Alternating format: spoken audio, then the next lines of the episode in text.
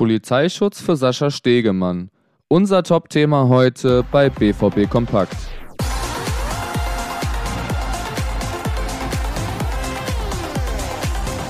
Der Fall rund um Sascha Stegemann und welche Rolle Watzke darin spielt, ist das Thema der heutigen Ausgabe. Zudem sprechen wir darüber, wie die Konkurrenz um die Meisterschaft gespielt hat, wie es mit Jude Bellinghams Vertrag aussieht und ob die BVB U23 die Klasse halten kann.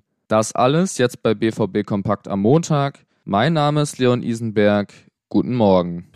Schiedsrichter Sascha Stegemann war am Stahlwerk Doppelpass auf Sport 1 zu Gast. Neben seiner Fehlentscheidung sprach er über Anfeindungen, die er seit dem Freitagabend bekommen hat. Er selbst sagt, ich habe großes Verständnis für die Emotionen, die am Freitagabend da waren, dass man sich in dem Moment ungerecht behandelt fühlt. Dann spricht Stegemann aber von unschönen Dingen. Meiner Familie und mir ist konkret gedroht worden. Neben diverser Strafanzeigen kommen jetzt auch polizeiliche Schutzmaßnahmen zum Tragen. Im Verlauf des Wochenendes erschien dazu auch eine Stellungnahme des BVB auf der Vereins-Homepage. Darin geht es um die Enttäuschung über das Spiel am Freitag. Auch das Schiedsrichtergespräch und die Fehlentscheidungen wurden nochmals aufgegriffen. Zu den Anfeindungen und Drohungen gegenüber Stegemann nahm der BVB nochmal Stellung. Hans-Joachim Watzke wurde zitiert. Anfeindungen jeder Art, Verunglimpfungen oder Drohungen, sei es persönlich oder anonym über Social-Media-Kanäle, können wir, trotz aller Enttäuschung, nicht einmal im Ansatz tolerieren.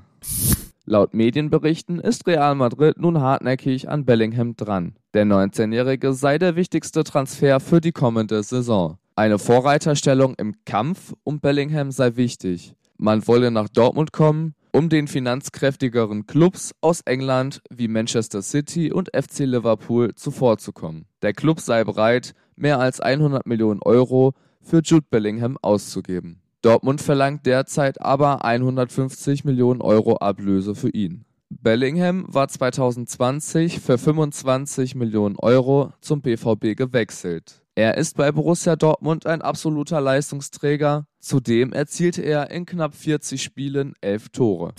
Zuletzt soll es noch um den direkten Meisterschaftskonkurrenten gehen. Der FC Bayern hat gestern gegen die Hertha aus Berlin mit 2 zu 0 gewonnen und steht somit wieder auf Platz 1 der Tabelle. Bereits diesen Samstag muss Bayern München im Jobspiel gegen Bremen ran. Aus Dortmunder Sicht würde hier ein Unentschieden reichen, denn der BVB liegt aktuell wieder nur einen Punkt hinter den Bayern. Der BVB kann mit einem Sieg gegen Wolfsburg diesen Sonntag wieder die Tabellenführung übernehmen. Der Vorteil: Borussia Dortmund ist zu Hause sehr heimstark und das Spiel gegen Wolfsburg findet im Signal Iduna Park statt.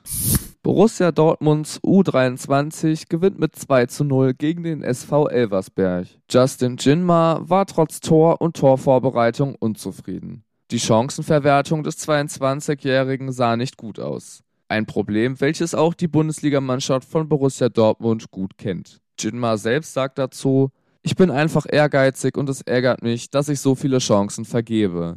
Ich muss meine Quote ausbauen. Heute hätte ich fünf Tore machen müssen. Ich weiß nicht, ob ich mit meiner Leistung zufrieden sein soll. Die U23 hat den Klassenerhalt jetzt fast sicher. Neun Punkte trennen die BVB U23 von einem Abstiegsplatz. Trainer Zimmermann sagt dazu, mich freuen die Reaktion, die Einstellung, der Mut und das Selbstvertrauen, das wir gezeigt haben. Es war wichtig, dass wir nach der Niederlage gegen Werl nicht umfallen, sondern stabil bleiben und das haben die Jungs heute unterstrichen.